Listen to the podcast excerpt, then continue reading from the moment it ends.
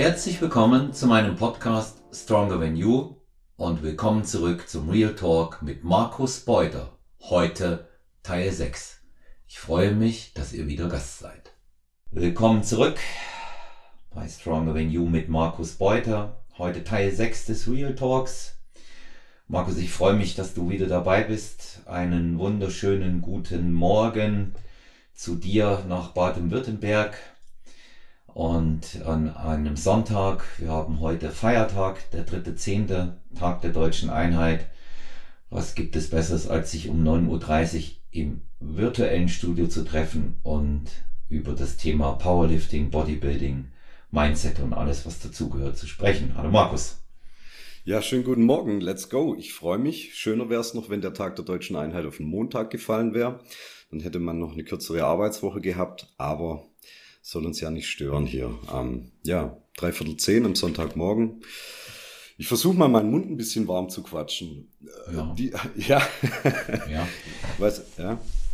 Also wir, wir, haben ja, wir haben ja noch einige Punkte wie immer äh, vom, von den anderen äh, Folgen immer mitgenommen, was ja sehr, sehr positiv ist. Und ähm, bevor du anfängst, ähm, dass, äh, dass du in die Sachen einsteigst, Thema Cliffhanger, äh, Olympia-Ausblick und solche Dinge, gibt's von mir jetzt noch ein paar Fragen. Ähm, die habe ich die jetzt nicht vorbereitet darauf in unserem äh, Smalltalk von weg, weil wir haben äh, einige ähm, Hörer von Stronger Than You auch nochmal geschrieben, dass ich das mal den äh, Markus Beuter fragen soll. Ja. Also, legen wir mal los, Markus, und da kannst du dich auch schon warm reden dabei. Erste Frage, immer kurz und knapp, wenn du kannst. Ähm, was liest du aktuell, wurde ich gefragt. Aktuell lese ich ähm, ein Buch über Stoizismus. Frag mich nicht, wieso ich da drauf gekommen bin. Ist so eine altgriechische äh, Verhaltensphilosophie. Ja, man, man sagt ja auch immer, dass das stoische Verhalten, der ist, äh, der, der, der ruht in sich wie ein Stoiker. Ähm, sind Sachen dabei, ja. Versucht man ein bisschen was draus rauszunehmen, geht letztendlich einfach darum, die, die, ähm, die Logik, die man hat und die, die Rationalität vorherrschen zu lassen bei der Entscheidungsfindung und sich nicht immer von den Emotionen steuern zu lassen, weil ja, Bauchgefühl ist wichtig, aber ihr wisst ja selber, würde ich immer nur das machen, was mir mein Gefühl sagt, was mir meine Bedürfnisse sagen, dann kommt meistens nicht so viel dabei raus, wie wenn ich mich danach entscheide, was müsste oder was sollte ich eigentlich tun, was wäre angemessen. Ne? Ist ja bei allem so, ihr wisst ja, ne? auch ziehst du eine Diät durch, dann weißt du genau, ja, ich sollte mich an das und das halten. Ah, ich hätte jetzt aber dann doch Bock auf dies und jenes. Und dann ist eigentlich klar, wofür du dich entscheiden solltest. Und das kannst du dann auf viele andere Bereiche übertragen. Aber der größte Brocken, den ich da davor gelesen habe, das war wirklich, da habe ich glaube echt drei Monate dran rumgelesen und also wer es ja weiß, ich habe ja Deutsch studiert und da stolpern ja dann auch manchmal über so große Kommunikationswissenschaftler und da habe ich mir den Klassiker geholt. Ähm, Friedemann Schulz von Thun zusammen mit Bernhard Pörksen. Ähm, wer, wer vielleicht so dieses, ähm, dieses äh, Kommunikationsviereck mal gehört hat, ne, also mit Appell und ähm, Bedürfnisebene und so weiter. Und der hat, einen, der hat einen Kracher rausgebracht, die Kunst des Miteinanderredens über den Dialog in Gesellschaft und Politik. Klingt wie schwere Kost, ist es auch, aber ist so ein bisschen so ein, so ein Gamechanger für, für die Kommunikation, die man im echten Leben führt, die man im, in der digitalen Welt, im Internet führt und auch mit praktischen Beispielen, wie gehst du mit manchen Konfliktsituationen um, was ist die angemessene Kommunikation, um da damit arbeiten zu können, weil man sieht es oftmals, meistens hängt es an der Kommunikation. Ne? Die Leute reden auf unterschiedlichen Ebenen miteinander. Der eine ist im Gefühlsmodus, der andere ist im, im, im rationalen Modus und dann prallt es aufeinander, beide sind unzufrieden und beide gehen weg vom Tisch und denken, der andere ist aber auch ein Idiot. Ne? Und da sich mal ein bisschen einzulesen in so gewisse, in so gewisse Muster, wie man dann doch ein bisschen adäquat kommunizieren kann, ja, ist ganz gut, aber ist auch ein bisschen was für, für, für, für Sprach- und Rhetorik-Freaks, ähm, wo ich mich auch dazu zählen würde, ja. Aber das lese ich, also hat jetzt nichts mit, nichts mit Training zu tun. Ich habe zwar noch ein paar Wälzer im Schrank stehen, die ich jetzt mir bestellt hatte in den letzten Monaten, aber da bin ich auch noch nicht dazu gekommen, wie es dann halt manchmal so ist. Ja. Ja, das ist, das ist, ähm, das ist ganz oft so. Also ich, weil ich auch gefragt wurde, was ich lese, Ähm, aktuell habe ich gelesen, relativ äh, zügig, ähm, war auch der Tatsache geschuldet, dass es äh, kein komplettes Neuland für mich war und ich die erste Ausgabe kannte, dieses äh, Human-Based Nutrition. Da kommt ähm, auch schon die Folge jetzt hier vor dieser Folge, äh, äh, die Episode bei Stronger Than You, die ich mit Holger Guck, dem Buchautor, ähm, aufgenommen habe.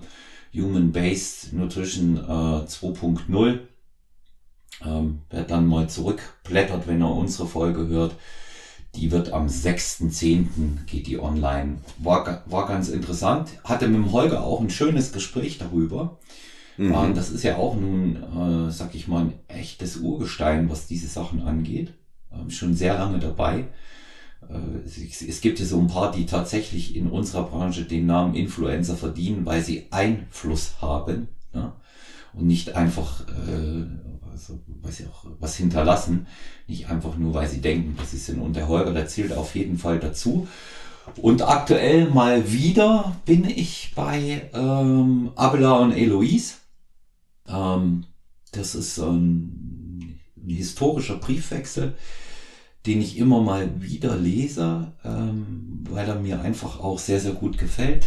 Ähm, eine sehr interessante Geschichte ähm, in dem es um ähm, zwei ähm, Menschen, die sich lieben, im 11., 12. Jahrhundert geht, und zwar um Abela und Eloise in Frankreich. Äh, kurze Geschichte erzählt, schnell erzählt. Ähm, er verliebt sich in die Minderjährige, die beiden äh, zeugen ein Kind miteinander. Onkel und Vater bekommen es raus, lassen ihn kastrieren und ins Kloster bringen und sie kommt ebenfalls in Kloster. Es wird leider nie erzählt, was aus dem Kind geworden ist. Das erfährt man nie. Und da ist der gesamte Briefwechsel zwischen den beiden im Nachgang über 25 Jahre erhalten. Der gilt als äh, für dich mit Sicherheit auch äh, als sprachinteressierten Menschen sehr interessant. Der gilt äh, schon als absolutes Zeitzeugnis und auch als äh, relevant für das, was man damals schon mit Sprache auch außerhalb ähm, der, der religiösen Auseinandersetzung hat machen können. Die schreiben sich einfach ihr gesamtes Leben lang, weil sie sich in Liebe verbunden fühlen. Ist auch eine schöne Liebesgeschichte. Wer die romantische Ebene dort bedient haben will, wird sie mit Sicherheit finden. Aber was sie sich schreiben, ist eben Zeitzeugnis in allererster Linie. Ja. Kann man das als historisch dann auch einstufen, oder? Ja, also, ja, das ist belegt. Das mhm. ist belegt. Das sind, das sind die Originale, die man verlegt hat. Ja. Und die sind erhalten. Du bist echt viel belesener und krasser unterwegs in so einem Bereich äh, als ich. Das ist echt tatsächlich so. Ja, ich habe, äh, danke, ich habe aber, ähm, das, sind, das sind oft nur Zufälle, wie ich darauf stoße. Ja. Und ähm, aber es ist es ist ganz eine ganz interessante Geschichte. Und was ich aktuell noch gehört habe, weil ich auch das gefragt wurde, was ich aktuell noch gehört habe, war ähm, Madame Bovary von Flaubert als Hörspiel. Ja. Echt? Ja, gesprochen. ja. Gesprochen von Jochen Danneberg. Das ist der, der Robert De Niro synchronisiert. Ja. Damit jemand eine, eine ja, Stimme das, auch dafür das hat. Das klingt schön. Ja. Oh, eine Sache habe ich noch gelesen, die fällt mir ein, ist ein bisschen leichte Kost, weil ich muss dazu sagen, ich lese überhaupt keine Unterhaltungsliteratur. Also ich mhm. lese nur Sachen, die, also Sachbücher in erster Linie ähm, und dann noch Dinge, die einfach so ein bisschen Informationsgehalt haben. Also ich würde jetzt nicht irgendwie hier so einen so einen äh, schwedischen Krimi oder irgendwas lesen. Das, ähm, also nicht, weil ich es schlecht finde, sondern einfach, weil ich dann auch zum Lesen dann zu wenig Zeit habe und dann sortiere ich halt aus. Ähm, und fokussiere mich dann halt auf die Dinge, die ja schön wieder einen Mehrwert haben. Ne? Ich weiß, du ja. magst das Wort. Ähm, aber ich habe von Ralf Möller habe ich die Biografie gelesen, diese kleine erstmal machen.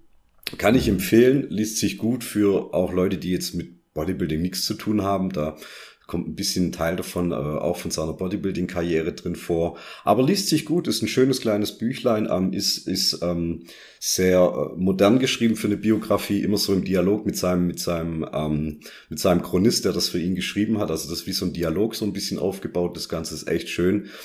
Habe es auch deswegen gelesen, einfach mal zu gucken, was ist gerade der Stil, wie man eine gute Biografie schreibt, weil manche wissen es, ich bin ja dran, gerade das Leben von Frank the Bank Pfraumer in, in Schriftform zu bringen, die Biografie vom besten Bankdrücker oder vom erfolgreichsten Bankdrücker aller Zeiten gerade aufzuarbeiten. Und da muss man auch so ein bisschen gucken, wie ist da so der Stand der Literatur drumherum, wie ist, wie ist ein moderner Schreibstil hier angemessen. Ja, ja. Naja, der, ähm, den, den Ralf Müller habe ich vor elf Jahren, habe ich den mal kennengelernt während eines Fotoshootings. Und wie ist es so? Oh, cool. Cool. Der ist, der ist eigentlich, der ist eigentlich sehr, sehr lässig, muss ich sagen. Ähm, das ist, das ist jetzt so einer, dem du, dem du auch anmerkst, dass er sich nicht so irgendwie verbiegen oder drehen lässt. Der steht halt auch einfach zu seinen Ansichten das ist sicherlich jetzt elf Jahre her, ähm, da waren wir beide noch jünger. Und ähm, er hat ja eine recht bemerkenswerte Karriere gemacht. Das sagt er auch immer selber von sich, hat er auch damals gesagt. Er meinte, ja, vom Bademeister zum Fotoshooting. So sagt er das auch äh, wohl heute noch des Öfteren. Und ähm, das ist aber jetzt so keiner von den, von den Bodybuilding-Ikonen, von denen du jetzt irgendwie einen Trainingstipp erwarten darfst. Ist er nicht.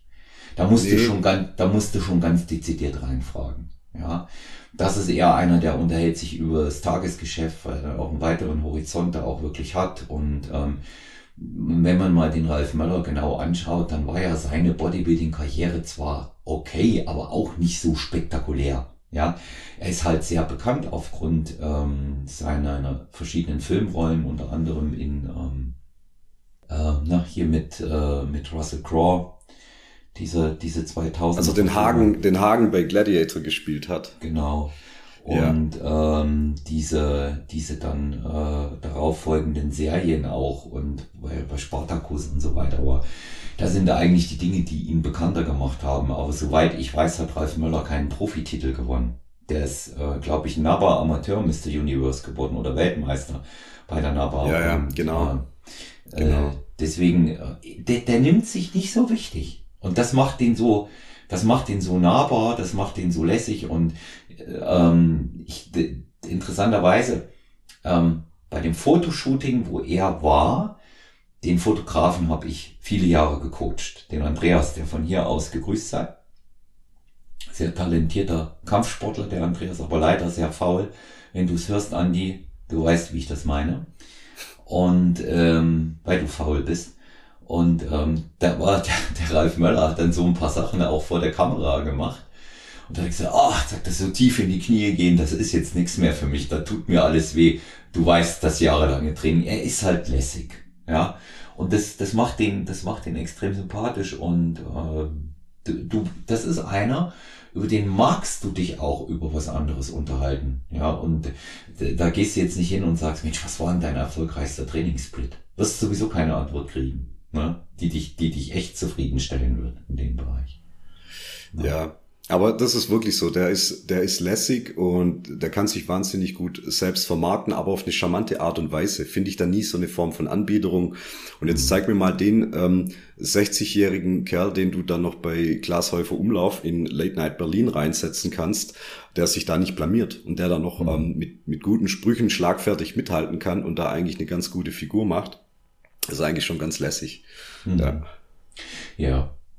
Ja, wir heben uns noch ein paar Fragen auf, wie, wie gut wir das immer können, ähm, uns äh, in das Thema dann auch äh, entsprechend reinzuarbeiten, hat man hier gesehen. Sind noch fünf Fragen an uns beide offen, wann immer wir die bringen. Ich darf allen Hörerinnen und Hörern sagen, dass ich mich mit Markus schon vor geraumer Zeit darauf verständigt habe, dass wir diese, dieses Format sehr lange fortsetzen werden. Wir sind uns einig darüber, dass wir das wollen und schauen, dass wir das in einer gewissen Regelmäßigkeit auch bringen, auch wenn es aufgrund von beruflichen Verpflichtungen von uns beiden nicht gegebenenfalls so möglich sein wird wie bisher. Markus, wir steigen ein. Cliffhanger, Stichwort. Auf geht's.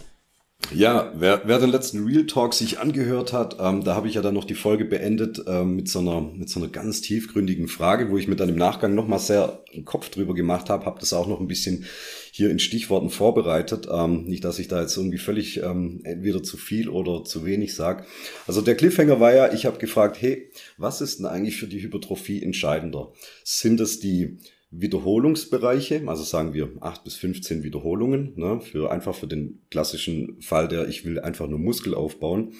Oder ist es der Einsatz von Intensitätstechniken? Also hältst du dich mehr an die Wiederholungsbereiche oder ist der Einsatz von Intensitätstechniken entscheidender, wenn es darum geht, Hypertrophie zu provozieren?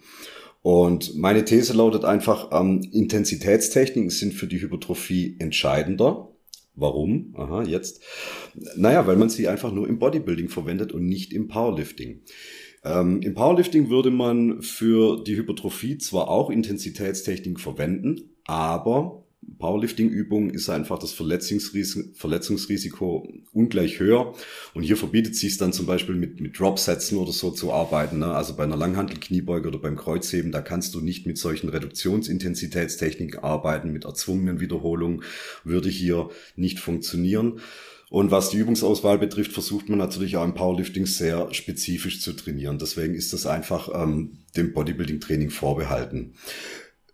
Ergo sind Intensitätstechniken auch effizienter für die Hypertrophie als jetzt der reine Fokus auf Wiederholungsbereiche. Und die Forschung hat es jetzt auch belegt. Ich habe da, wer es im Nachgang dann noch wissen möchte, möchte es jetzt hier nicht ausufernd erzählen. Da gibt's von Schönfeld, gibt's da auch ähm, noch eine Studie dazu, die ich jetzt als Beispiel da dafür im Hinterkopf äh, aufführen würde. Ähm, dass einfach Intensitätstechniken sind mindestens so effektiv wie das klassische Training in einem Wiederholungsbereich durch Hypertrophie. Insofern kann man schon sagen, ja, Intensitätstechniken wären nochmal ein, ein Schritt weiter, wenn es darum geht, Hypertrophie zu provozieren, wie sich jetzt nur an die klassischen Wiederholungsbereiche zu halten. Was es natürlich nicht heißen soll, dass das nicht funktioniert. Ne? Also wenn du mit acht bis 15 Wiederholungen trainierst, immer Richtung Versagensgrenze, wirst du natürlich Hypertrophie provozieren, aber mit Intensitätstechnik ist einfach nochmal ein bisschen mehr rauszuholen. Na, so, Wo, so der man, Nachgang da dazu. Ja, wobei man bei den Intensitätstechniken ja, denke ich, unterscheiden sollte, Markus. Ne? Ähm, ist, es, ist es mechanischer Reiz, Schrägstrich Stress oder ist es äh, metabolischer Stress? Also ich würde es jetzt hier eher auf ähm, mechanischen Stress. Also da würde ich alles dazu zählen, was Vorermüdung betrifft, Dropsätze, Restpausesätze, Intensivwiederholungen, Negativwiederholungen oder, oder Clustersätze einfach. Ne? Ja, aber also, der, der, der, der klassische Dropset zum Beispiel ist metabolischer Stress. Der zwar durch einen mechanischen Reiz ausgelöst wird, aber es ist metabolischer Stress für den Muskel. Ja. Ja, müsste man dann vielleicht nochmal auch gucken, wie viel Gesamtwiederholungen entstehen da dabei und wie viele mhm. Dropsätze machst du. Also ich denke, es besteht ein Unterschied zwischen ich mache acht Wiederholungen, reduziere, mach nochmal vier Wiederholungen, reduziere, mach nochmal vier Wiederholungen als ja, jetzt. Das wäre die Ruhepause, ne? Das wäre die Ruhepause. Das wäre das wär so ja, der, der, der, der klassische Ansatz fast on point von, von Dante Trudel, wie er es in Dog beschrieben hat, ne? Wenn man, wenn man dann die gewissen Restpausezeiten dann einhält, also ein Dropsatz ist für mich einfach, ich bin an der Multipresse, mach, mach Frontdrücken an der Multipresse, ich habe links oder rechts einen stehen, der mir dann einfach bei nicht mehr erreichen der nächsten Wiederholung dann die Platten abnimmt, dass ich wirklich gar keine Pause letztendlich habe. So würde ich einen Dropsatz verstehen oder einfach beim, beim Stackweight vom, vom Latzug dann einfach drei Platten runtergehen, weitermachen, drei Platten runtergehen, weitermachen. Restpause setzt ja dann immer noch irgendwie eine Pause von 15 bis 20, 25 Sekunden voraus. Ähm, ist, ist relativ eng beieinander, kommt dann auf die praktische Durchführung an, aber ja, ja. Ja, das, also im Kern ging es ja auch äh, vor allen Dingen darum, was du äh, jetzt gesagt hast, äh, wie, wie äh, erreiche ich am, am besten Hypertrophie. Ne? Und ähm, ich, ich persönlich so aus meiner eigenen Trainingserfahrung habe festgestellt, es ist eine Kombination aus allem. Ja, es ist Liegt eine auch vom Grad, ja. Ja, also ich, ich zum Beispiel habe festgestellt, mal an, an mir persönlich, im Hinblick auf ähm, die vergangene deutsche Meisterschaft. Was war entscheidend dafür, dass ich mich verbessern konnte neben einer guten Diät? War entscheidend, dass ich gemischt habe. Ja, also dass ich wirklich auch gearbeitet habe mit wenig Wiederholung und schwerem Gewicht. Ne? Und dazu aber auch immer ergänzt habe die Isolationsübung äh, mit äh, mehr, Wiederholung.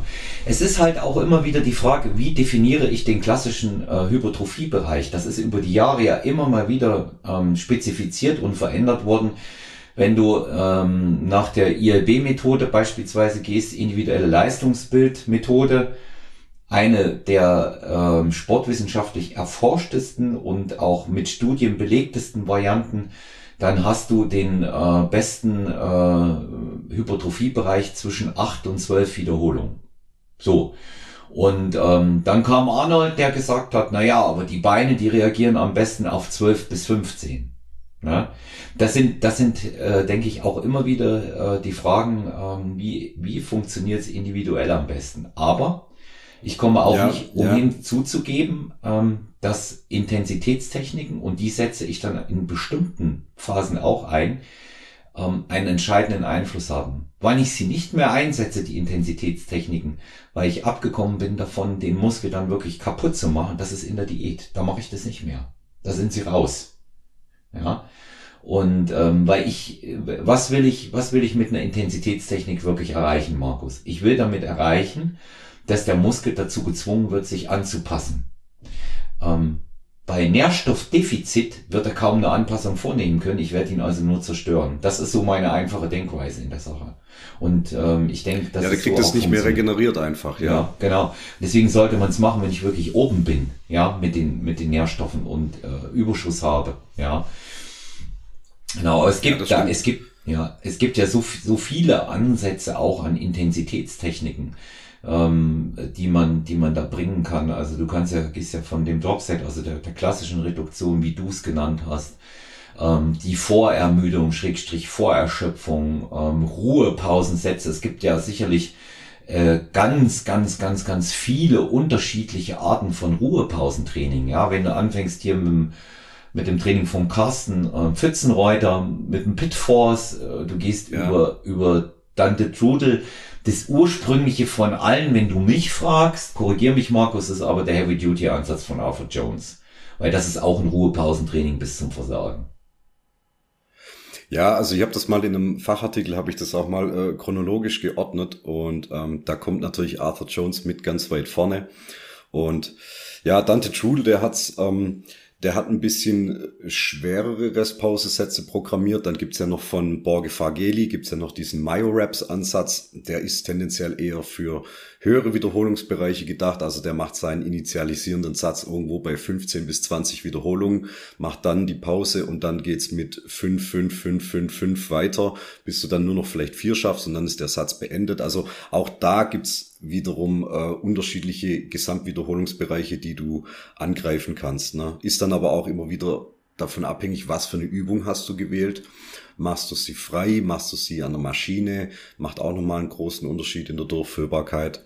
Und das, was du vorher gesagt hast mit den Wiederholungsbereichen, ja, und da ist es dann halt auch wieder, wie ist die Phaseverteilung beim Athleten? Ne? Wie ist die Phaseverteilung? Hat er in, in mehr, mehr Fast Twitch, hat er mehr Slow Twitch Muscle Fibers in bestimmten äh, Bereichen. Ja, dass wenn, wenn, wenn Arnold sagt, die Beine reagieren eher ein bisschen auf höhere Wiederholungen, müsste im Umkehrschluss heißen, da hast du eine Phaseverteilung, die eher ein bisschen äh, Slow Twitch, also ein bisschen äh, ausdauerlastig ist. Da brauchst du, da hast du dann so einen höheren äh, Threshold über den du drüber kommen musst, ne? wenn es dann erst ab 18, 12, 15 Wiederholungen anfängt, effektiv zu werden für die Beinmuskulatur. Ja klar, natürlich. Und natürlich auch die Ausführungsgeschwindigkeit, die Kadenz spielt eine Rolle. Ne? Also wenn ich da so richtig schnelle Speed-Wiederholungen mache, äh, sind acht Wiederholungen deutlich kürzer, als wenn ich jetzt äh, drei Sekunden negativ, eine Sekunde halten, äh, zwei Sekunden äh, konzentrische Phase dann sind die acht Wiederholungen fast doppelt so lang. Ja, ja absolut. Ich sehe ich ja. sehe halt auch einfach im, im, im Beintraining zum Beispiel, entschuldige, kannst du eigentlich sagen, funzt alles. Ja, nach meiner Auffassung funzt im Beintraining alles zwischen 6 und 20 Wiederholungen. Zwischen 6 und 20 Wiederholungen funktioniert da, habe ich gemerkt. Ja, also ich, äh, meine, ähm, meine Art, die Beine zu trainieren, ist sicherlich eh ein bisschen schräg, aber ähm, habe zum Beispiel auch festgestellt, mir bringt es nicht wirklich mehr, in der Beinpresse immer noch mehr und noch mehr Gewicht aufzulegen, weil wie du ja weißt, mache ich kein schweres Beugen mehr. Ja. Und sondern dass es für mich sinnvoller ist, ähm, eher bei den äh, in der Beinpresse darauf zu setzen, ein paar mehr Wiederholungen zu machen. Bin immer mindestens zwischen äh, 12 und 15, eher zwischen 15 und 20. Auch noch relativ schwer, führe aber die langsam aus und mache in der letzten Zeit zum Beispiel die, Beinpresse im Beintraining ganz zum Schluss. Ja. Und ja, warum ähm, nicht? ja, spricht für mich vieles dafür, weil ich beginne äh, mit meinem Lieblingsgerät, mit der Hexbar. Dann gehe ich ähm, auf Ausfallschritte, äh, Strecker, Beuger in der Maschine und zum Schluss kommt die Beinpresse dran. Mhm. Und dann mache ich meistens äh, ein Drop-Set, der besteht aus vier Teilsätzen, jeweils 20 Wiederholungen. Ja. Da ist der Puls ungefähr bei 265 und äh, ich fall fast runter von dem Ding. Aber das bringt mir A, diesen Pump, den ich brauche und aktiviert eben die unterschiedlichen Muskelfasern. Und das ist optisch sichtbar, sogar unmittelbar danach. Ja. Mhm. Und wenn einer keine Streifen in den Beinen hat und braucht sie für den Wettkampf, dann wird weder die 20 Wiederholungen in der Beinpresse was dafür tun, noch die sechs Wiederholungen beim Kniebeugen. Da muss er sich anstrengen und entsprechend sein Kardioprogramm und seine Diät darauf auslegen, dass die Streifen reinkommen und Vaskularität in den Beinen, ja. also sichtbare Venen, naja, Glückssache. Glückssache. Also da würde ich, da genieße ich es eigentlich auch im Bodybuilding. Ähm, also würde ich jetzt Bodybuilding ernsthaft betreiben, ne, Klammer auf, Klammer zu, äh, dass du da ja da hast du ja nicht dieses Dogma wie im Powerlifting, dass du mit einem schweren, mit einer schweren Verbundübung anfangen musst, auch wenn dir das viele Pläne so, so, so, ähm, so vorordnen. Du musst jetzt da nicht zwingend mit einer Kniebeuge, Frontkniebeuge ähm, oder, oder von mir sogar Hack Squat oder Beinpresse anfangen. Weil wo, wo ist die, wo, wo ist das Ungleichgewicht ähm, am stärksten als nicht in den unteren Extremitäten? Also meistens sind die Leute entweder Quadrizeps dominant oder, oder hintere Kette, Beinbizeps, Gesäß dominant. Und wenn du dann mit einer schweren Verbundübung anfängst und ähm, da sagen wir mal dreimal acht oder dreimal zehn Wiederholungen machst, also versuchst schon Richtung Versagensgrenze zu gehen, ja, da kann es sein, bei manchen ist da beim Quadrizeps immer noch nicht viel rausgeholt. Oder wiederum auf der hinteren Kette passiert auch nicht viel. Und da hast du doch im Bodybuilding den schönen Vorteil, dann kannst du, je nachdem, ob die Vorder- oder die Rückseite eher die dominantere ist bei dir, hier schon mit einer Vorermüdung das Ganze ein bisschen ähm, einebnen. Ne? Dass du einfach sagst, naja, komm, äh, Quadrizeps, der feuert bei mir sofort, aber hintere Kette macht immer Schwierigkeiten. Ja, dann versuche ich einfach den Quadrizeps schon vor dem Kniebeugen durch ein Beinstrecken schon vorzuermüden, dass der in seiner Leistung ein bisschen absinkt und sich auf, auf gleichem Niveau wie die hintere Kette einigermaßen einpendelt. Reduziert sich natürlich das Gesamtgewicht der Übung, aber im Bodybuilding scheißegal. Ne? Ob ich jetzt 3x8 mit 120 Kilo mache oder 3x8 mit 140 Kilo, am Ende letztendlich egal, solange der Stimulus da ist und eine Progression besteht, ja, völlig egal. Ja. Ja, also es ist, Entschuldigung, heute etwas heißer. Das kann auch von letzter Woche sein, vom Schreien in Österreich. Ne? Die, die ja. die, die Möglichkeit ja. gibt's. Also äh, ich war ja, ich war ja so, nur, nur kurz am Rand, ich war ja so heißer, ähm, dass ich, dass ich wirklich nicht mehr ähm, sprechen konnte. Ne? Und ähm, als dann so mit meinen Leuten rundherum telefoniert habe, die haben alle gedacht, ich wäre todeskrank. Ja, wirkt sich, Wahrscheinlich war es die Afterparty. Genau, die, die Afterparty mit einer, mit einer äh, Rindfleisch Rice Bowl vom The Gym die wir noch in der Halle gegessen haben, weil die Kinder vom Tobi sich gern die Frauen noch angucken wollten, aber dann kurzerhand entschieden hatten, dann doch nicht mehr. Aber in der Zwischenzeit hatten wir so eine Bohle gegessen. Es war spät abends. Ja, war schon halb zehn, Viertel vor zehn. Also das ist, das ist dann immer so out of standing, kannst du eigentlich sagen, wie das mit den Zeiten läuft. Völlig, völlig konträr. Und ähm, ich war dann froh, dass ich nicht mehr so viel reden musste eigentlich, ne, dass der Sonntag so, so, so schon Programm war ja, zu den, äh, zu den unterschiedlichen äh, Trainingsansätzen und, und Techniken und auch äh, Cliffhanger, wie du es so schön genannt hast. Lass mich da bitte mal noch ein kleines Fazit machen. Ähm, es ist wichtig, dass jeder hier auch für sich, und da sind wir wieder bei diesem Thema und gerne gehen ein bis zwei Euro in das Schweindel, ähm, individuelle Anpassungen vorzunehmen. Man muss herausfinden, welcher Weg für einen selber der passende ist. Und das geht auch nur, indem man ausprobiert. Und jetzt ganz großes Aber. Und Markus, ich denke, da wirst du mir 100% beipflichten. Ausprobieren bedeutet nicht, ich mache eine Woche Dante Tudel, die Woche drauf German Volume, die Woche drauf trainiere ich Markus Rühl, schwer aber falsch. Und in der darauffolgenden Woche mache ich das äh, Powerlifting-Programm nach Louis Simmons. Es ist wichtig, einen Makrozyklus mal durchzutrainieren nach einem bestimmten System, um Ergebnisse zu sehen. Ich kann sagen, nachdem ich jetzt Athleten äh, konstant beobachtet und gecoacht habe, ob etwas funktioniert, sehe ich frühestens nach sechs, sieben Monaten. Ja, ist schon mies, ne? Ja, ja. Ja, während, während du, während du in einer Veränderung im, im Plan gegebenenfalls so nach den ersten zwei, drei Trainingseinheiten äh, irgendwas spürst wegen Mörderpump. Ja. Ich sehe da, ich sehe da ganz anders an. Ich möchte mal ein Beispiel bringen, Markus. Ich habe ähm, aktuell wieder den Robert Netz im Training. Robert ist der äh, zweite der äh, ANB, äh, ANBF 2019 im Leichtgewicht, also österreichischen Open. Und ähm, der ist jetzt wieder eingestiegen, will nächstes Jahr Wettkampf machen. Was sagen wir mal, der Robert war schon sehr massig, wie er da kam.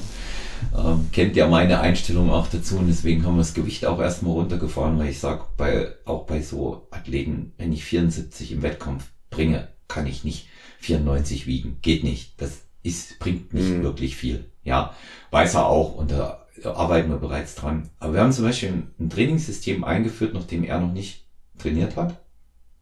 Und zwar äh, einen alternierenden Zweiersplit als Oberkörper, Unterkörper. Ja, also wir haben einen AB und äh, A2 und B2 Plan, in dem wir zwar die ähm, Reihenfolge und Anordnung der Muskelgruppen gleich haben, Einmal bei Oberkörper, einmal bei Unterkörper, aber dann in den Übungen komplett variieren. Und ähm, der kommt perfekt zurecht mit dem Plan. Der steigert sich, das läuft ganz hervorragend. Und vor allen Dingen, trotz nur eines minimalen Kaloriendefizits verliert er konstant Körperfett. Das ist eine ganz interessante Geschichte. Ja, und natürlich auch etwas Gewicht, aber erstmal wirklich konstant sichtbar Körperfett. Ich habe diesen Plan jetzt probiert weil ich sehen wollte, wie halte ich das durch. Der wird trainiert, eins, zwei, Pause, eins, zwei, Pause, eins, zwei. Ist nichts für mich. Packt mein Zentralnervensystem nicht. Komme nicht klar. Mhm. Ja, kann man jetzt nun sagen, ähm, okay, Olaf, du bist ähm, alt und trainierst immer schwer. Ähm, glaube ich nicht, dass das die Ursache ist. Ich bin der Meinung, dass nicht für jeden jedes System geeignet ist. Und darüber haben wir schon gesprochen, als wir hier über Abajev und, und Konsorten sprachen. Ne? Und aus dem Grund ist es so, lasst euch dort die Pläne zusammenstellen. Und wenn ihr euch die Pläne selber zusammenstellt, probiert sie einen konstanten Zeitraum aus und nehmt auch da immer wieder die kleinen Anpassungen vor, die notwendig sind. Markus, eine Frage, die passt jetzt hier gerade gut rein, die aber auch gestellt wurde. Die, die touchieren wir immer mal wieder und sprechen sie auch immer mal wieder direkt oder indirekt an. Deine persönliche Meinung, deine Ansicht auch im Training. Was hältst du davon, wenn mir eine Übung eigentlich total nicht liegt? Soll ich sie trotzdem ausführen und lernen? Klassiker, mir liegen einfach die Kniebeugen nicht, weil ich sie nicht hinkriege. Mangelnde Hüftflexion, Knieschmerzen, ähm, Wahlsterben, Erdnussbutter macht dick, ähm, Klimaerwärmung, alle Gründe, die es gibt dafür. Es geht halt einfach nicht. Dran festhalten und probieren, bis ich einen Durchbruch habe oder einfach eine andere Übung reinnehmen? Naja, wenn du jetzt ein Powerlifter wärst, würde ich sagen, na hast du Pech gehabt, dann musst du dir einen anderen Sport suchen, weil Wettkampfübung ist Wettkampfübung, du kommst ja nicht umher. Aber für Fitness und Bodybuilding, du musst meiner Meinung nach schon eine Form der Kniebeuge machen. Aber, jetzt das große Aber, du hast ja unzählige Varianten. Also es, es gibt kein Dogma, das dir vorgibt, dass du eine, eine Langhandel-Kniebeuge mit klassischer ähm, hoher Ablage, also oder auch olympische Kniebeuge machen musst. Oder, ne, also sagt ja keiner, du musst einen Power Squat machen, sagt keiner, du musst einen olympischen Squat machen, äh, Front Squat. Also du hast ja Möglichkeiten und irgendwas wirst du ja finden, mit dem du klarkommst. Ne? Du kannst einen Safety Squat Bar arbeiten, du könntest dich auch, wenn wenn die, ähm, wenn deine Knöchelmobilität nicht gegeben ist, wenn du sagst, hey, ich, egal wie ich es mache, selbst mit, mit Gewichtheberschuhen kippe ich nach vorne um, ja, dann stellst du dich halt auf ein Squatboard oder so, ne, wo du nochmal einen steileren Winkel hast. Und wenn das Gewicht selber für dich keine Rolle spielt, ne, weil du jetzt nicht in einer Primärsportart wie, wie Powerlifting unterwegs bist, wenn es einfach nur darum geht, eine aufbauende Übung zu verwenden, bin ich schon der Ansicht, du solltest mich schon mit irgendeiner, also wenn es jetzt, pass auf, muss man noch dazu sagen, wenn du jetzt keine Verletzungshistorie hast, ne, also kein pathologisches Problem, ähm, das es ausschließt, würde ich sagen, ja, dann musst du da eine Möglichkeit finden, ähm, klarzukommen. Weil, mhm. also wenn es keine pathologischen Gründe gibt, zu sagen, ich muss mit einer geführten äh, Hackenschmidt-Kniebeuge oder mit einer Beinpresse arbeiten, weil ich kann aus Grund von irgendwelchen Wirbelverkrümmungen oder, oder sonstigen äh, anatomischen Problemen bei mir oder Verletzungen dies und jenes nicht machen. Okay, so sei es. Ähm, da möchte man jetzt ja hier keine Diagnose betreiben. Wir sind alles keine, keine Physiotherapeuten und Orthopäden, aber ich, sind wir mal ehrlich, bei den meisten ist es ja dann doch irgendwo auch, ich habe es zweimal versucht, es lief scheiße, ich habe keinen Bock drauf, äh, die Übung ist nichts für mich. Und dann ja, weil sie sich auch nicht erklären lassen, Markus. Weil, weil, sie, genau. weil, sie sich die, genau. weil sie sich die Übung auch nicht erklären lassen. Und dann, und dann gibt, dann gibt's wieder die, ja. die trainieren die Übung einfach wirklich weiter und sie ist nicht die richtige Übung und verhunzen sich alles. Beides, beides, weil sie sich auch dann nicht erklären lassen, Athleten. Ich habe es bei mir jetzt im Studio gesehen, also jemand durchaus mit Biss, ja, das siehst du auch, dass der, dass der was erreichen will. Ich habe aber äh, noch nie jemanden so schlecht Kreuzheben sehen, aber irgendwie irgendwo rauf, ja. Ja. Und da sage ich, Mensch, 40 Kilo weniger und ähm, das wäre dann mal eine wirklich saubere Wiederholung. Der große, ja. der große Knackpunkt ist der, klar, wenn ich Powerlifting machen möchte, gehört die Kniebeuge dazu. Alles andere im Bodybuilding-Bereich kann ich viel Ersatz finden, ja, auch für andere Übungen. Ich habe zum Beispiel einen Athleten angesprochen, Robert, große Probleme beim normalen Bankdrücken, weil der einfach die Schulter nicht richtig mitmacht. Aber der äh, drückt sensationell schräg, lang und schräg kurz. Also warum soll man das mit Gewalt machen? Sehe ich, sehe ich jetzt auch nicht. Und nur weil ich Powerlifting oder Powerbuilding Elemente in mein Training im Aufbau beispielsweise integriere oder auch bis zum Schluss, Markus, heißt es ja noch lange nicht, dass das dann auch die jeweiligen Übungen sein müssen. Es gibt genügend Möglichkeiten. Alternative zur Kniebeuge ganz wundervoll. Denken wir darüber nach. Fersen erhöht. Es gibt in fast jedem Studio hier diese modernen Schrägen, diese, diese Stahlteile, wo man die Fersen hochbringen kann, noch höher, als es die Gewichtheber-Boots äh, machen können. Und dann äh, links und rechts eine Kurzhantel nehmen. Dann habe ich die Last nicht auf dem Rücken und kann richtig schön tief durchbeugen. Ja? Auch eine, auch ja. eine sehr, sehr gute Variante. Ist nicht zu schwer, aber die Oberschenkel platzen davon. Ja?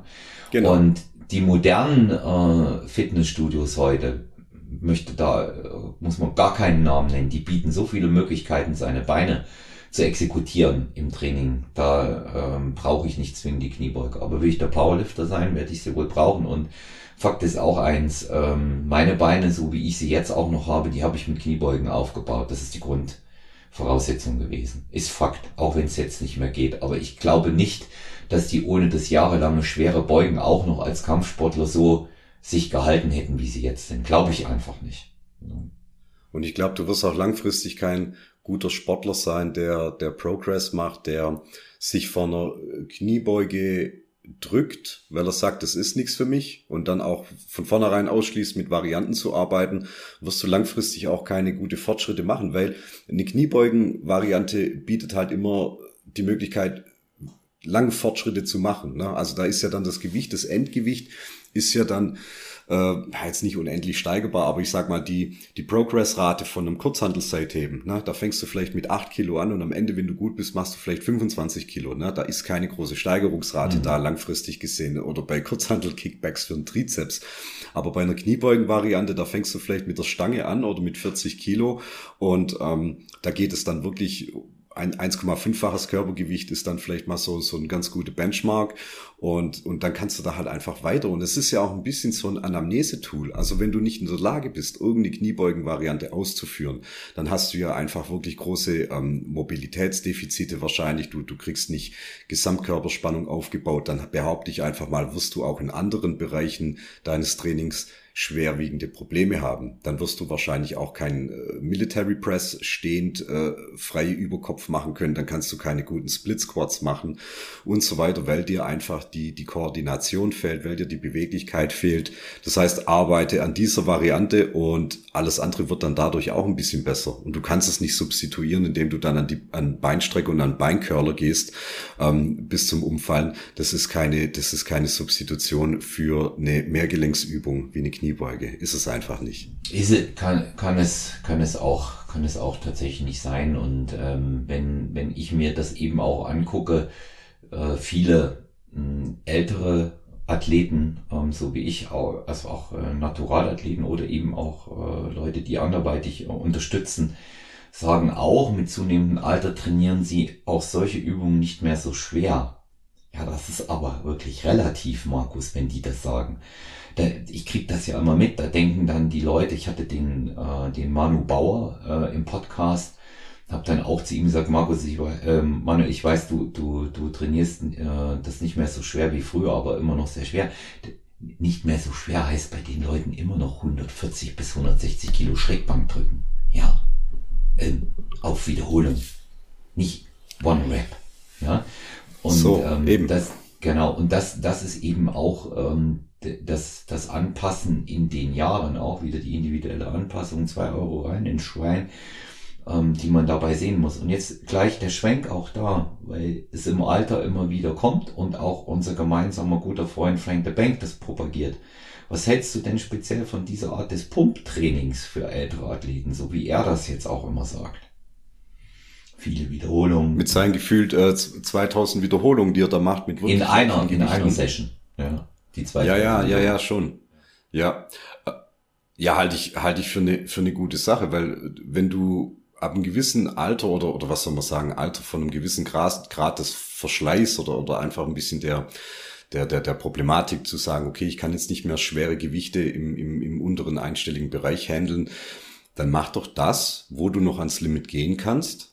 Und wenn das bedeutet, mit leichten Gewichten hohe Wiederholungen rauszuhauen, warum soll das dann ähm, nicht gut sein. Also die Alternative ist ja dann nicht, sich beim Kiesertraining anzumelden. Es ist ja dann immer noch trotzdem Bodybuilding-orientiertes Training. Und wenn jetzt natürlich Frank nicht mehr auf der Bank mit 160 Kilo für Wiederholungen drückt, sondern halt einfach ähm, ähm Kurzhandelbankdrücken macht mit, mit wirklich leichten Kurzhandeln und da 30er, 40er Sätze mit kurzen Pausen raushaut, ja, der ist hinterher ordentlich aufgepumpt. Wahrscheinlich ist es keine Strategie für einen Einsteiger, ähm, Muskelmasse äh, zu, zu produzieren, aber für einen gereiften Athleten, der schon seine Basis hat, das noch dadurch zu verlängern und am Laufen zu halten und den, den Verschleiß auf ein Minimum zu reduzieren, ähm, ja, ist immer so ein Tausch. Also du, du reduzierst den Verschleiß, hast aber trotzdem noch eine muskuläre Aktivierung, ähm, die dir das, was du hast, noch weiter halten kann und vor allem dich dann aber halt auch nicht kaputt macht. Also weil lieber trainiere ich dann noch bis in meine 60er rein, leicht auf Pump, wie dann zu sagen, okay, mit Mitte 50 ist Schluss, weil ich einfach zu doof war, mal mit der Intensität und mit den Gewichten ein bisschen runterzukommen. Hm. Ja, das, das, das, äh, das muss man auch, ich merke das auch regelmäßig. Also ich habe, bin ja nach dem, es war übrigens kein Desaster mit diesem Oberkörper-Unterkörper-Split, der hat schon echt was bewirkt. Ich habe es nur nicht durchgehalten, ja. Äh, ich bin wieder zurück auf meinen äh, Klassiker, ähm, Pushbeine Pull, auch aus Zeitgründen. Ich bin ein bisschen schneller damit. Mhm. Und ähm, habe ähm, ja auch da den einen schwereren und den einen leichteren Block. Leichterer Block bedeutet, ich bleibe im 8 bis 12er Bereich generell oder auch 8 bis 15 und das ähm, und das ist etwas, was mir was mir persönlich einfach besser tut. Ja, das, das spüre ich auch und Pausen lege ich ähm, immer ein nach drei Einheiten oder gegebenenfalls auch mal länger. Das, das, zeigt, das zeigt sich dann auch immer, ähm, wie ich in anderen Bereichen tatsächlich auch beansprucht bin. Muss ja auch das Mindset dann auch passen fürs Training. Ähm, ja. die, diese, diese Pump-Geschichte äh, ähm, äh, geht ja tatsächlich auch wieder auf diesen metabolischen Reiz zurück den man da setzt, weil es ja nicht unbedingt wirklich ähm, eine mechanische Anpassung ist, die dort etwas auslöst. Und da haben wir noch klassische andere Methoden, die da auch mit rein kombiniert werden, zum Beispiel diese Okklusionsgeschichte auch mal mit ansprechen. Genau, hat es ja schon ausführlich referiert drüber letztes Mal, ja. Genau. Und ähm, da, da macht, die macht natürlich auch äh, in bestimmten Bereichen Sinn, außer sich das Gummiband so rumzubinden, dass der Muskel abstirbt. Ne? Gut, ja. aber. Und es ist ja immer auch eine Frage, von welchen Programmen oder, oder auch allgemein gesprochen, von was kannst du dich auch psychisch gut erholen. Weil das ist eine Komponente, da wird meistens nicht drüber geredet, weil ähm, gefühlt ist ja jeder immer mit Schaum vorm Mund motiviert ins Training zu gehen. Also ich höre ja meistens immer nur, boah, geil, endlich ins Training, endlich wieder Gas geben, endlich wieder äh, äh, mich abschießen. Aber äh, so ist es nicht. Also es gibt, es gibt Trainingsprogramme, ähm, die liegen dir jetzt nicht nur von der Ausführung her oder jetzt mein gut den Erfolg, was du vorher gesagt hast, dass man erst nach Monaten dann sieht, ob etwas wirklich äh, dir was gebracht hat an Zuwachs und an Kraft. Das ist ja nichts, was du nach zwei Einheiten schon siehst. Aber es ist auch so eine psychologische Komponente, ob dir manche Trainingsprogramme gut tun. Also als Beispiel, wer es kennt, ist German Volume Training mit ähm, 10 mal 10 Sätzen. Hey, das macht mich, das macht mich kaputt. Also mein Kopf geht da dabei kaputt, allein schon, wenn ich nur dran denke.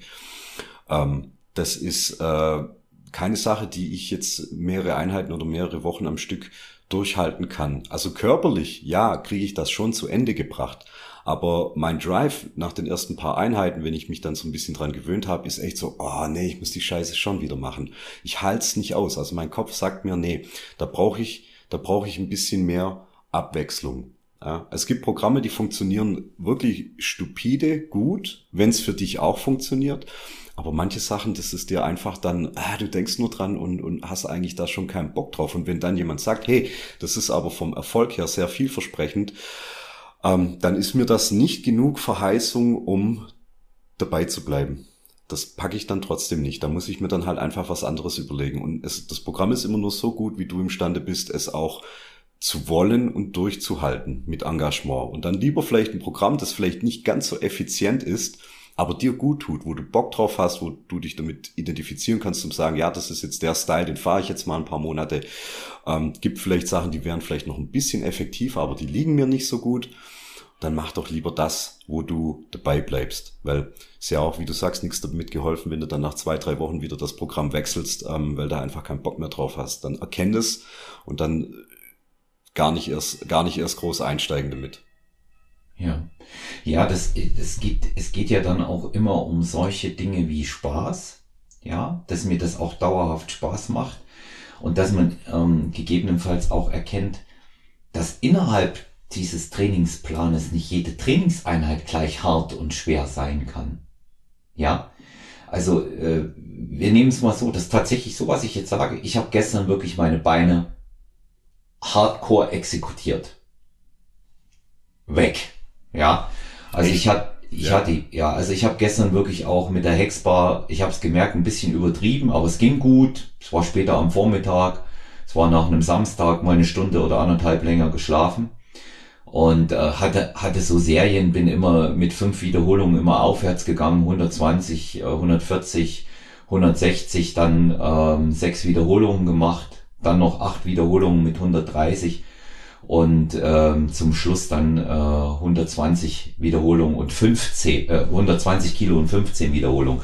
Das merke ich schon auch, das merke ich schon auch dann, äh, dass ich in der darauffolgenden Nacht auch nicht wirklich gut schlafe. Das, das spüre ich und ich weiß, okay, heute ist ein Push-Training dran, werde ich machen, kann ich, Kraft ist da, Einstellung ist da, Mindset auch, also mach's, aber auf gar keinen Fall exekutieren in dem Push-Training, durchgehen eher so auf den Pump achten, Muskel ansteuern, nicht zu schwer, nicht übertreiben. Man muss das natürlich auch unter Kontrolle haben und, und für sich bewerten können, was passiert jetzt. Ne? Während andere, die vielleicht noch nicht so lange trainieren, nach so einer Nacht denken, sie wären krank, weiß ich, woran es liegt. Das ist, das ist dann immer der Punkt und deswegen ähm, diesen äh, entsprechenden Gang rausnehmen ist sehr wichtig.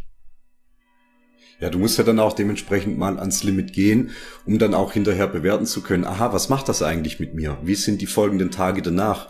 Was ist so der Trade-off? Also wenn du jetzt wie ich eher ein bisschen performance-orientiert bist und sagst, naja, ich will halt sukzessiv im Trainingsjahr meine Kniebeuge, mein Kreuzheben und mein Bankdrücken leistungsmäßig nach oben feuern, ja gut, wenn ich dann weiß, ich habe montags meine äh, mit Fokus auf Kreuzheben und gehe da wirklich hart ans Limit, dann weiß ich, dass in der Woche meine Kniebeugeeinheit nicht überdurchschnittlich gut sein wird, dann werde ich da eher so meine Standardwerte abliefern, die mir mein Plan vorgibt, aber ich werde jetzt bei den bei den äh, Maximalsätzen, wo ich noch maximale Wiederholungszahl rauskloppen kann, dann noch am Ende mit solchen Joker-Sets, ähm, werde ich da nicht ans Limit gehen können, weil da ist mir einfach die Kapazität vom Kreuzheben am Anfang der Woche schon ein bisschen abgezogen. Also da kannst du nicht auf allen Hochzeiten tanzen und das musst du dann aber vorher auf dem Schirm haben. Aber das findest du dann halt ja auch nur raus, wenn du dann mal ans Limit gegangen bist und merkst, oha, was macht das mit dem restlichen Training der Woche? Wohingegen jetzt die mittlere Einheit vom Bankdrücken, die ist da davon äh, gar nicht affektiert. Also da merke ich gar nichts. Da kann ich im Kreuzheben Gas geben.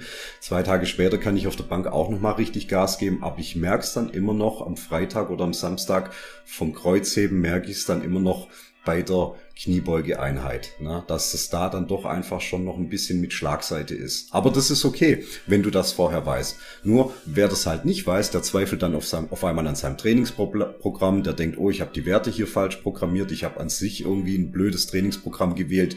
Nein, nein, das hängt da damit zusammen, was du da damit gemacht hast, welchen Stress du da damit provoziert hast und dann kommt es halt auch auf dein Trainingsprogramm an oder auf deinen Trainer, einen Trainer, der dich da begleitet und dir das dann halt auch sagt, das ist viel, das ist viel wert.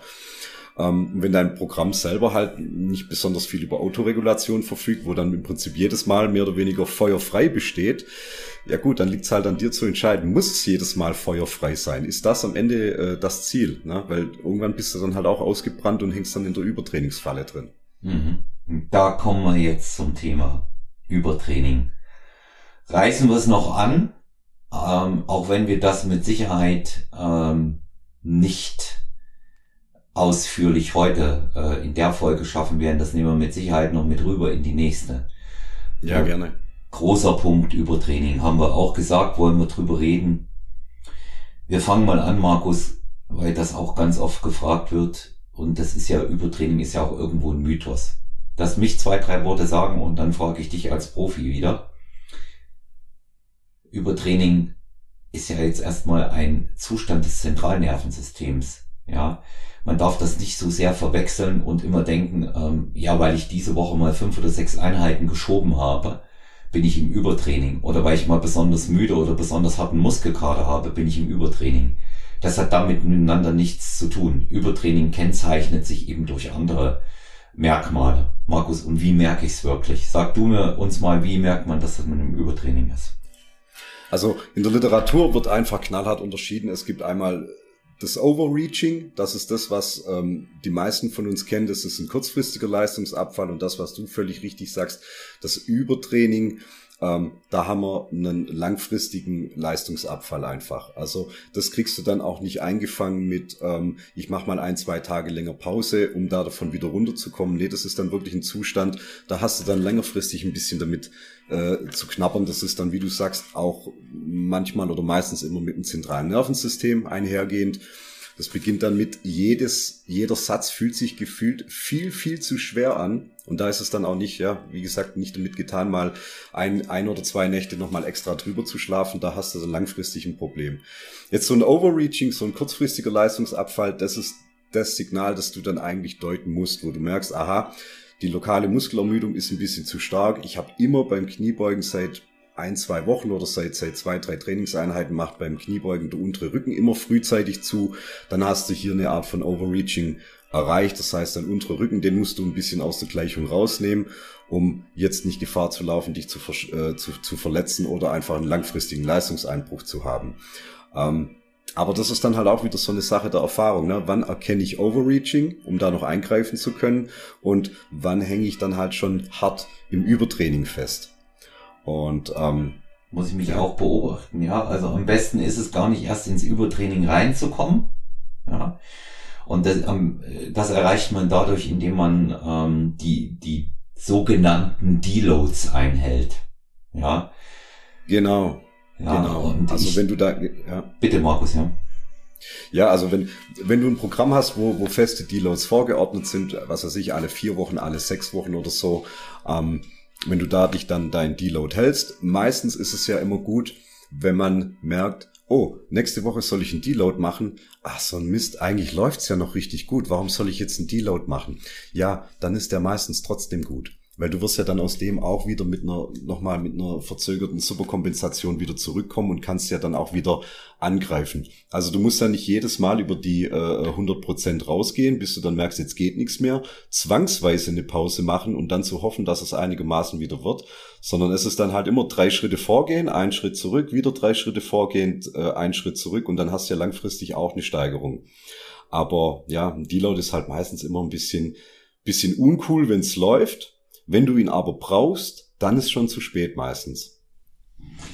Ja, also ich, ähm, ich habe zum Beispiel die Erfahrung gemacht, ähm, dass es sehr, sehr sinnvoll ist, auch in der Arbeit mit Klienten, normalen Klienten, die keine Wettkampfathleten sind und auch mit Athleten natürlich, sich mal so an einfache Strukturen da auch zu halten, damit man gar nicht erst in das Übertraining hineinkommt. Der Klassiker, ich hatte es vorhin schon mal genannt, ist die ILB-Methode. Ich mag die, weil sie super gut erforscht ist und einfach auch beleg, belegbar ist. Ja, die ILB-Methode, individuelle Leistungsbildmethode, bietet ausreichend Möglichkeiten, sowohl für Trainer als auch Athleten oder Klienten dann in dem Fall festzustellen, wie funktioniert es am idealsten. Bei die fängt zum Beispiel an, ganz klassisch, ein Zyklus, jeder Zyklus in der ILB-Methode mit einer Kapillarisierung. Ja. Mhm. Und ähm, Kapillarisierung für die Leute, die es nicht wissen, das ist ein leichtes Pumptraining, würde man heute in äh, Influencer und Instagram Deutsch sagen. Ne? Ich, ich bleibe im 15 bis 20er Wiederholungsbereich, ähm, arbeite mit ungefähr 50 Prozent und dann kommt eine Woche, in der ich äh, meinen äh, Krafttest Max mache. Der ist wirklich signifikant wichtig. Signifikant wichtig. Und dann wird nach diesem Krafttest in den einzelnen Übungen auch fürs Bodybuilding-Training festgelegt, wie trainiere ich, mit welcher Wiederholungszahl und welchen Gewichten von Maximalkraft ähm, und setzen natürlich auch in den einzelnen Phasen des sich anschließenden Zykluses. Der Zyklus endet nach elf Wochen. Kapitalisierung dauert zwei. Mhm. Für viele vielleicht langweilig, aber es ist perfekt. Der Zyklus endet nach elf Wochen, in dem in der zwölften Woche ein sogenannter Retest gemacht wird. Krafttest. Ich glaube, dich erinnert das äh, ein bisschen äh, an was. Das ist äh, in, das hat äh, Ripto immer auch so gemacht. Der hat dann da noch die wellenförmige äh, Periodisierung im Training dazu ergänzt. Ne? Das hier ist ja linear. Und ähm, dann kommt der Retest und nach dem Retest kommt eine sogenannte strategische Dekonditionierung. Meine sehr verehrten Hörerinnen und Hörer, der Begriff strategische Dekonditionierung ist der sportwissenschaftliche Begriff für den Deload. Deload ist eine Erfindung der Neuzeit. Ja, klingt auch nicht so sperrig. Nee. Okay. Aber strategische ja. Dekonditionierung ist das Richtige. Und was ist eine strategische Dekonditionierung? Pause. Punkt. Ja. Nicht zu lang. Ja. Eine Woche. Ne? Weil früher war ja immer dann so dieser, ja, dieser, dieser Oldschool-Approach war ja dann früher oft, das haben ja dann auch oft die Powerlifter gemacht, die haben nach einem Wettkampf erstmal zwei Wochen gar nicht trainiert. Das war dann im Prinzip die, die äh, strategische Pause. Aber ein Deload sagt ja dann trotzdem, du trainierst, aber entweder nimmst du halt Intensität raus oder du nimmst Volumen raus. Äh, eins von beidem oder von mir ist auch beides rauszunehmen. Und, und dann geht's wieder, und dann geht's wieder weiter. Das ist wahrscheinlich so das, mit dem die meisten Programme arbeiten. Eine Woche, zwei, drei lockere Trainingseinheiten schieben, dass man dann halt in der Bewegung noch drin bleibt. Weil jetzt gerade im Powerlifting ist halt dann natürlich das Schreckgespenst, das D-Training, dass du nicht deine Fähigkeiten und deine Eigenschaften verlierst. Weil, ganz ehrlich, also wenn ich jetzt zwei Wochen lang äh, keine Wettkampfübung machen würde, ja, dann muss ich erst wieder in die Technik reinkommen. Und das ist natürlich eine Sache, die ich vermeiden möchte das ist, das ist auch, das ist auch gut, das ist auch gut so, dass man es nicht zu lange ansetzt. Du brauchst es aber auch gar nicht so lange anzusetzen, wenn du dich vorher an alles andere hältst. Weil ja. was natürlich jetzt innerhalb dieses Zyklus ist in der ILB-Methode und wenn du mal genau hinguckst, arbeiten sie alle nach der ILB-Methode in ihren Zyklen. Ja. Vergessen wird, ist, wie hoch sind die Intensitäten. Weil innerhalb dieser gesamt zwölf Wochen unterscheiden sich ja die Intensitäten noch einmal. Na? Also äh, es gibt von Ripto einen ganz interessanten Ansatz in Starting Strange, da lässt er in einer wellenförmigen Periodisierung alle drei Wochen äh, den Mikrozyklus ändern. Ja, da geht, der beginnt mit einem Krafttest, beginnt mit einer Kapillarisierung und dann geht's trotzdem nochmal los in drei Grundübungen mit 10 mal 10. Und das dreimal die Woche. Mhm. 50 Prozent von Maximalkraft. Krafttest gemacht, 50 Prozent Maximalkraft. Dann aber nur drei Grundübungen, drei Wochen lang. Dann gehst du über die nächsten drei Wochen in vier mal sechs. Aber da bist du schon bei 80 Prozent von Maximalkraft, die du einsetzt von vorher. Mit Steigerung, wenn du es schaffst. Die nächsten drei Wochen und dann wird's richtig bissig, sind fünf mal fünf. Ja. Und da sind wir schon bei 85 Prozent mit den dazugehörigen Steigerungen. Und die letzte, ja. die letzten drei Wochen, da sind wir im Hypertrophie-Training. Es kommen im Übrigen bei den, nach der ersten Phase noch 10 mal 10, damit es nicht zu lange dauert, nur drei Übungen mit 10 mal 10. Ist kein Volume, ist ein Durchblutungstraining. Kommt dann später noch zwei bis drei Isolationsübungen hinzu, damit man ein Bodybuilding-Programm auch hat. Und im letzten Zyklus trainiert man dann reine Hypertrophie, so hat er es genannt. Wir wissen aus unseren vorangegangenen Ausführungen, dass dem nicht so ist. Und trainiert acht bis zwölf Übungen. Dann schließt sich der Retest an und dann wird der neue Zyklus festgelegt. Das ist nach Ripto die wellenförmige Periodisierung. Kleiner Tipp an angehende Personal Trainer, ideal zur Kontrolle und ist nicht so ein schwindliger Plan wie ein Vierer bis Neuner Split, ja, bei dem die Tendenz zum Zweittraining geht pro Tag. Ist ja auch ein Zeichen von einem intelligenten Programming, wenn dann auch immer wieder Leistungstests innerhalb von einer von einem, von einem Block stattfinden oder nach Abschluss von einem Block, weil mit einem Wert X in Woche 1 zu beginnen und den dann bis Woche 15 zu verwenden als Referenzwert, ist ja meistens auch Quatsch, weil du ja zwischendurch im, im, Normalfall ja besser oder stärker wirst und dann musst du halt einfach einen Retest machen, dann macht das schon Sinn, absolut. Aber das macht, das macht nicht nur Ripto, das machen auch, das machen auch einen ganzen Haufen andere Leute. Also ob das jetzt äh, Mike Isratel ist oder Eric Helms von, von Renaissance Periodization, die programmieren ihre Sachen auch so. Also so ein Retest ist normalerweise immer absolut sinnvoll, weil du sonst innerhalb von einem längeren Zyklus einfach ähm, entweder zu wenig dann machen würdest oder zu viel. Ja. Also ich, äh, ich denke eben auch, dass das immer wieder notwendig ist und, und der Retest sollte nicht so sein, dass ich sage, ach, ich mache heute mal einen Maximalkraftversuch mittendrin. Das kann ich machen, wenn es keinerlei Bedeutung hat für mich und ich ähm, nur aus äh, Spaß an der Freude trainiere. Aber wenn ich richtig nach vorn kommen will, muss das alles ja. ähm, exakt geplant werden. Ja, und äh, da sind wir dann auch wieder. Ich verweise auf ähm, Folge Nummer zwei. Wie plane ich einen ähm, wie plane ich einen Krafttest. Ja, und äh, das ist äh, oder auch die damit dann natürlich nach Möglichkeit die Erstellung oder Einstellung eines äh, Personal Records. Das ist in dem Zusammenhang auch eine ganz, ganz wichtige Geschichte. Und ähm, diese, diese Planungssachen äh, auch im ganz interessantes Programming nachzulesen bei Ripto in Starting Strange mag ich Grundliteratur, weil er hat ein extra Buch zum Programming rausgebracht. Ist eher was für Trainer, muss ich dazu sagen. Es kann sich auch jemand, der trainiert, durchlesen, aber der wird da nicht viel Lust dann haben nach vier Seiten. Und warum ich Ripto immer empfehle zu lesen, er erklärt auf 109 Seiten die exakte Ausführung der Kniebeuge. Wer es dann nicht weiß und nicht probiert und nicht richtig macht, ja. der wird es nicht hinkriegen. Punkt. Ja. Ja, ja, auch da, auch da, und das ist jetzt nicht Sarkasmus an oder aus, das ist einfach eine Tatsache. Und ja. wenn es weiterhin ums Programming geht, auch es konsequent zu integrieren, sei auch nochmals von meiner Seite dein Buch genannt, nicht weil du mein Gast oder mein Freund bist, Markus, sondern weil es gut gemacht ist.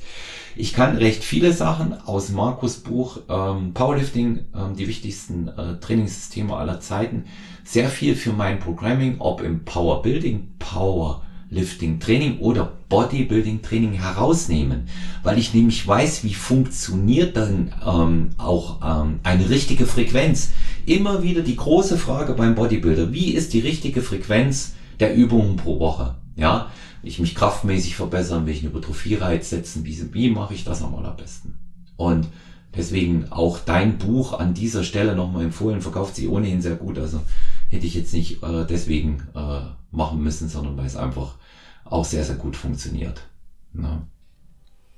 Ja, danke. Also ist halt einfach ein Überblick da, ne, um auch mal äh, zu sehen, es ist ja davor ein, einen Abgleich mit dem, was so Stand der Forschungslage ist, zu diesen ganzen Basics, was die Trainingsvariablen betrifft.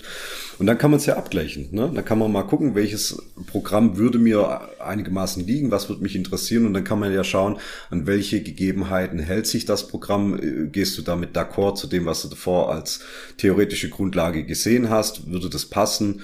Bin ich der Typ für dieses Training? Genau. Wie sind die Deloads einprogrammiert?